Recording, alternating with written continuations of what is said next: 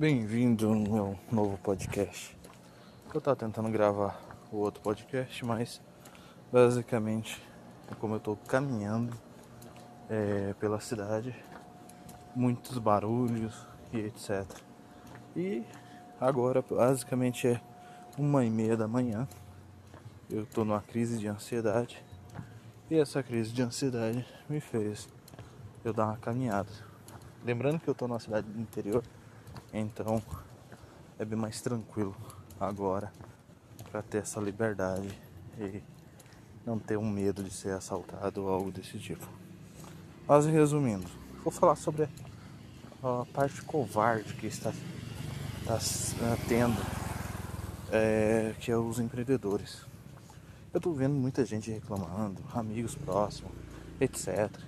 E falam, ai Antônio, me ajuda me dá uma luz, me dá uma solução, me dá uma dica, a dica milionária. Praticamente eles querem, quando eles me falam isso, eu vejo na cara deles: você tem o um número da Mega Sena? Você tem um milhão para me emprestar? Não, não tenho. O porquê isso? É basicamente aquela aquele ponto de vista fraco e sem criatividade. Eu estou ferrado, eu não tenho para onde ir, eu não tenho o que fazer, tenho que mendigar soluções. E essa mendigação de soluções, basicamente, é prejudicial. Ou seja, a, o empreendedor brasileiro hoje foi praticamente sequestrado sequestrado à força de, de agir e executar. Vamos analisar essa pandemia. Quantos empreendedores botaram o pé no chão, se agruparam, se organizaram, utilizaram da criatividade para sair da solução e atacaram o verdadeiro problema. Olha, eu vou te falar bem sincero, quase nenhum. Uh, por que, que eles não fizeram? Porque mostra tanto que o empreendedor e os empresários estão fracos eles não conseguem decidir e conduzir um político. Eles deixam esses políticos tomarem toda a decisão. Isso nas cidades grandes, pequenas, etc. Então. Ou seja, você percebe o quanto está fraco, quanto está sem criatividade, é quando eles não criam solução. Eles não criam alternativa eles não discutem solução, eles não conseguem é, se reunir. O empresário brasileiro tem uma característica que ele não quer concorrente. Ele quer matar o concorrente dele. Mas ele não entende que se o concorrente dele morrer pelas mesmas características que ele tem, quer dizer que o mercado é ruim. Se o mercado é ruim, ele quebra. Ou seja, ah, meu concorrente faz a mesma coisa que eu, etc e tal. Eu quero que acabe com ele. Tá, mas os mesmos motivos que ele vai se acabar, você vai também se acabar. Então aprenda a conviver com a concorrência, tem que se adaptar. Injete tecnologia, injete conhecimento, injete, é, remaneje pessoal, reative a criatividade dentro da sua empresa. Se você é aquele empreendedor que tem uma característica nariz em pé e só gosta do título, cara, você é um babaca.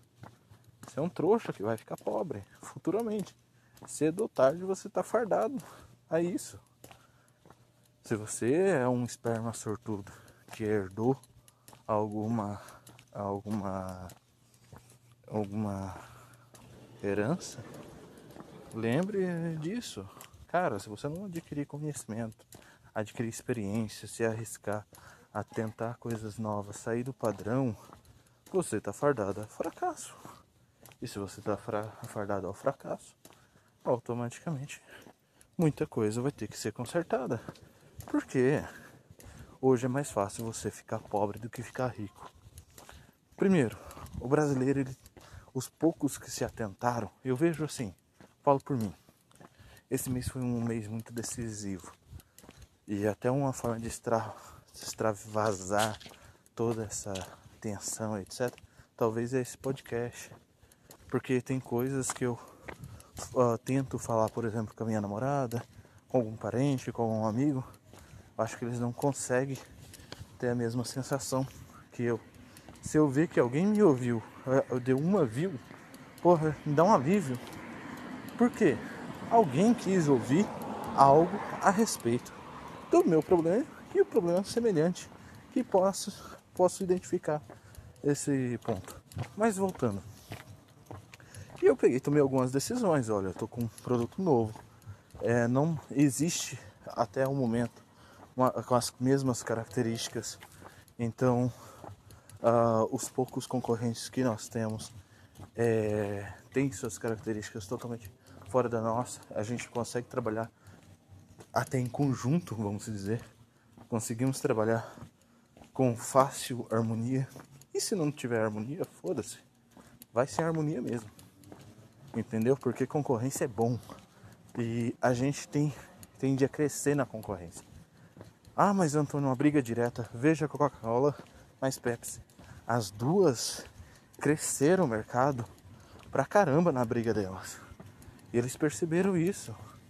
A Samsung mais a, a o iPhone lá, aí. O que, acontece? Cresceram pra cacete, porque quem é o melhor? Então vão ter que comprar os dois para testar. Vão ter que jogar características do produto e os próprios consumidores vão ter que lutar pela marca. Então são características que o produto é, e a concorrência faz parte. Mas enfim, os nossos produtos são criativamente bons. Só que ao mesmo tempo eu tenho que ensinar o meu cliente a utilizar e adaptar a nova realidade e adaptar ao dia a dia dele. Nossa, Antônio, eu já tinha desistido, etc. Então, rapaz, eu pensei nisso várias vezes. Mas o que, que acontece? A gente tem que jogar no tudo ou nada. Posso perder? Posso. Beleza. Mas como que eu faço para não perder? A galera do day trade aí, etc. Qual que é o conselho? Estude, estude, analise, pesquise, faça simulações e ah, aí vai pro jogo. Então você joga com um jogo de probabilidade 50 a 50, pode dar 100% de certeza. Só que eu coloquei uma segunda situação. Trabalhar duas vezes mais, imaginando 5, 6 é, modelos de venda, uh, de atendimento, de abordagem do cliente, uh, de ações de marketing que possa adaptar todos os ambientes. Porque tem um cliente que eu tenho que pegar pela mão, tem um cliente que quer conhecer o produto e receber em casa, e receber, e conhecer pela internet. Aí tem um cliente que ele já tem outra característica. Ele quer analisar o produto vendo outras pessoas utilizarem. Então você vai mapeando uh, o cliente, ah, o funil de vendas. Tá, o funil de vendas é clientes que já têm interesse, que entende o teu produto. O que eu estou falando é muito mais complexo. Estou falando que é algo que foi simplesmente reinventado. Ó, vou abrir o jogo com vocês. Possivelmente, é, como não tem muito sucesso de podcast, mas vamos lá. Nós temos uma ferramenta que é, é um produto que é basicamente é, é, você transitar pequenos valores. E é a solução para trocos e para transitação fácil. Aí o nosso modelo de negócio tem toda uma característica, etc. Tem uma distribuição, porque a gente tem um produto físico, nós temos produto virtual, tem que ensinar o cliente a utilizar o aplicativo, o software, etc. Tá. O que acontece? Nós tivemos que arriscar muito, porque não existe um produto muito específico igual o nosso. Tem semelhantes? Tem. Mas aí que entra a situação. Eu tive que arriscar. Nós estamos lançando no meio de uma pandemia. Nós temos 200% de chance para dar errado e 10% para dar certo. E nós não temos uma estratégia totalmente formada, porque vai ter que ser testada.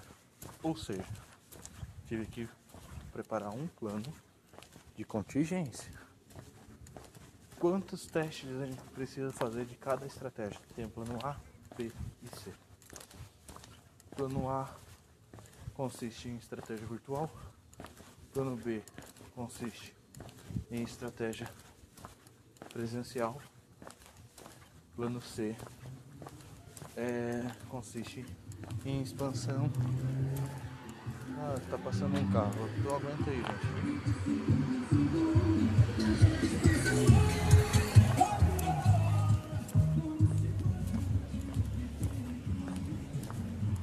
Desculpa. Acabou de passar um carro. Então, como eu disse para vocês, eu estou caminhando e andando. E passa um carro com cinco machos dentro um quase sentado no colo do outro, com Gustavo Lima cantando. É complicado, bem. Uh, resumindo, eu já entendi que eu tenho que me arriscar nesses três modelos de estratégia. Não adianta contar só com o ovo ainda sem sair da galinha, né? Então o que acontece? Essas características que o empresário hoje brasileiro ele não quer. Ele tá reclamando, ai, antes da pandemia, ai, não sei o que, ai, não. Porra, tá com problema, caralho. Você vai ter que enfrentar. E você tem que fazer o mais rápido possível. Ah, mas antes a gente ligava para 10 clientes, tinha dois que aceitavam. Então agora você vai ter que ligar para 100 e arrumar dois.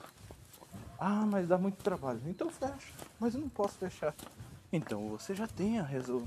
a resposta você já tem um modelo de solução. Infelizmente, não tem como alterar esse modelo de solução. Ah, e fora isso, ah, não vamos entrar no mérito político, mas a falta de criatividade, a falta de tomada de decisão do empresariado é, implica diretamente a covardia que o empresário tem com a política talvez esteja mudando porque muitos empresários estão se candidatando nessa política. É, vai ter uma intervenção meio que municipal. Mas tirando essas características, é, tirando essas características, basicamente poucos vão ter um sucesso é, tão grande, tão poucas cidades. Então vai ter que ter uma reação e essa reação vem de uma simples tomada de decisão, um simples remanejo de equipe, uma simples coragem de tomar decisão. Olha, percebi que nessa pandemia dois, três funcionários não estão absorvendo as novas regras de negócio. Porque foi montada nova regra de negócio. Foi montada uma nova adaptação. Então, a mudança faz parte. Ah, mas eu não fui contratado para ligar pelo telefone. Você é o que? Vendedor? Sou. Então você vende por onde? Ah, mas isso aí é telefonista. Não. Você é vendedor. Você tem que interpretar os canais de venda. Você tem que utilizar. Então no, hoje as, a, os níveis de venda mudaram. Hoje você a venda está sendo online, está sendo presencial, como que ela está sendo? Cara, só você sabe da sua empresa. Eu mesmo, eu tenho três planos, como eu disse, para executar em um projeto apenas. Por quê? Eu não sei qual vai dar certo. Eu vou ter que executar os três ao mesmo tempo. Vou dar três vezes mais desgaste para obter um resultado. Então, galera, mais coragem e executa. Um abraço.